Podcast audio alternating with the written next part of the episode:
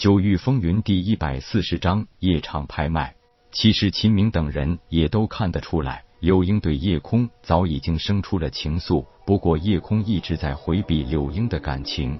都说男追女隔重山，女追男隔层纱。可是这一次表现在柳英和叶空身上，这句话就不灵了。虽然说柳英不论长相和天赋都比池琴或水清柔差一些，不过叶空也并非那种。只顾及外表的好色狭隘之徒，他自己都不知道将来如何面对池琴和水清柔抉择，又怎么会再让柳英卷进来呢？何况他心里的确已经被池琴和水清柔给装得满满的，现在又是一心修炼，更是无法再顾及到情感问题。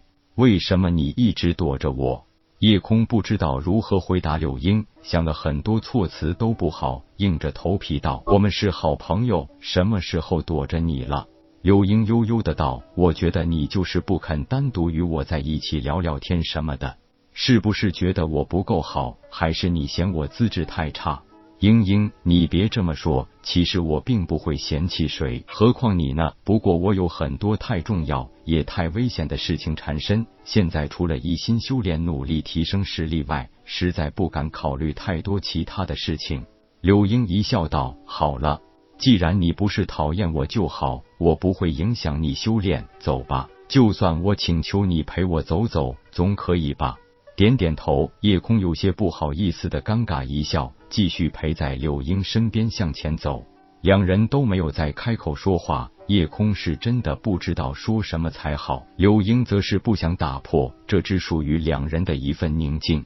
就算是在繁华的皇城，这种行人稀少的小巷子，还是有很多俊男靓女，很容易引起过往行人的艳羡。可是看到两人身上十分明显的神风问道院服饰时，更多的人选择漠然远离。毕竟那是一个普通人难以企及和惹不起的庞然大物。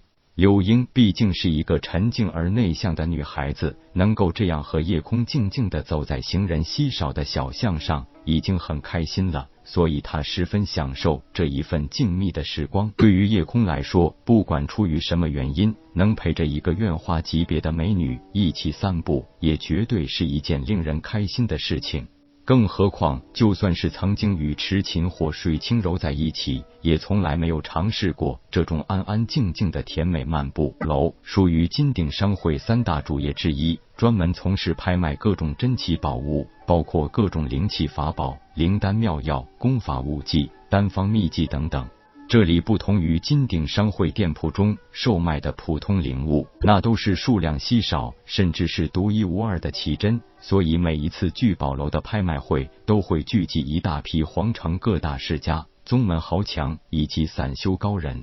夜空虽然不能真正算是财大气粗，但是也因缘巧合得到了金鼎商会的一根大橄榄枝，又想让几个好朋友一起见见世面，看看热闹。所以没有反对江琪的提议，按约定时间与柳英一同漫步赶到聚宝楼。聚宝楼作为金鼎商会的三大主业之一，在皇城算是最大的一家拍卖场。由于信誉极好，货源充足，所以几乎是三天一小场，十天一大场。而每一个月都会有一次超级的夜场，拍卖物品都是等级最高的。入场的基本都是金鼎商会的特约嘉宾，多数是皇城的豪门显贵。没有请柬是很难进入会场的，因为单单是那一万灵石的入场押金，就把很多单纯想看热闹的人拦在了门外。聚宝楼有一项很奇怪的规定，就是每月一次的夜场拍卖会，没有金鼎商会的请柬入场，必须交纳一万灵石的押金。聚宝楼会给来宾一张名牌，如果此人没有售卖或拍下物品，这一万灵石是不会退还的。如果是售卖，或者拍下了会场的物品，离场后这一万灵石会全部返还。聚宝楼虽然不算高大，但是建筑风格迥异，装饰的金碧辉煌，尽显豪华大气。聚宝楼只有三层楼，第一层可以容纳数百人就坐的大厅，就是拍卖会场了。二楼还有一个展厅，专门是平时向外展示以后将要拍卖物品的。第三层则是聚宝楼负责人员的办公场所。和一些收藏宝物的密室，聚宝楼还专门为一些特别尊贵。或不想抛头露面的贵宾准备了单间，只要是聚宝楼的贵宾都享有单间的权利。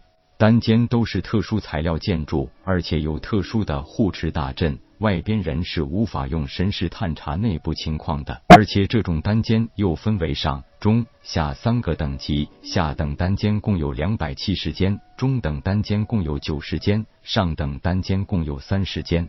这些单间板环绕在拍卖大厅，正对拍卖台的扇形方向，分成三个楼层分布。另外还有九间更为特殊的高级单间，那是每次夜场拍卖会用来招待最尊贵嘉宾的。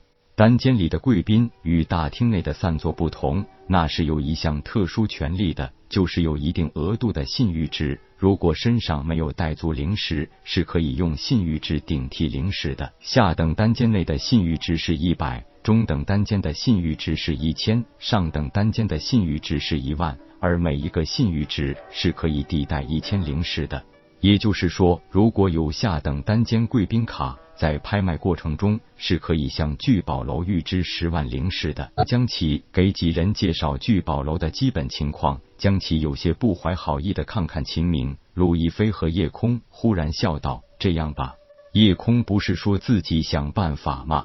我就带着小倩和英英进场了。我有三皇兄的金鼎商会高级金卡，他有事来不了，所以我就借来看热闹。夜空，你就想办法把秦明和鲁亦飞带进去吧。如果进不去，可别怪我没提前跟你说哦。四公主，你也别小看这野小子，据说他是金鼎商会的红人，带两个人到大厅坐坐，还是没问题的吧？这个冷嘲热讽的话是来自秦俊，看着叶空在聚宝楼外徘徊，秦俊很是得意。叶空看到与秦俊一同前来的两人时，心里微微一动，因为来人正是林长风和另外一个二十一二岁的俊朗青年。林长风看到叶空也很意外，仍然用他那种带着阴险的笑意说道：“原来是叶兄弟啊，别来无恙否？”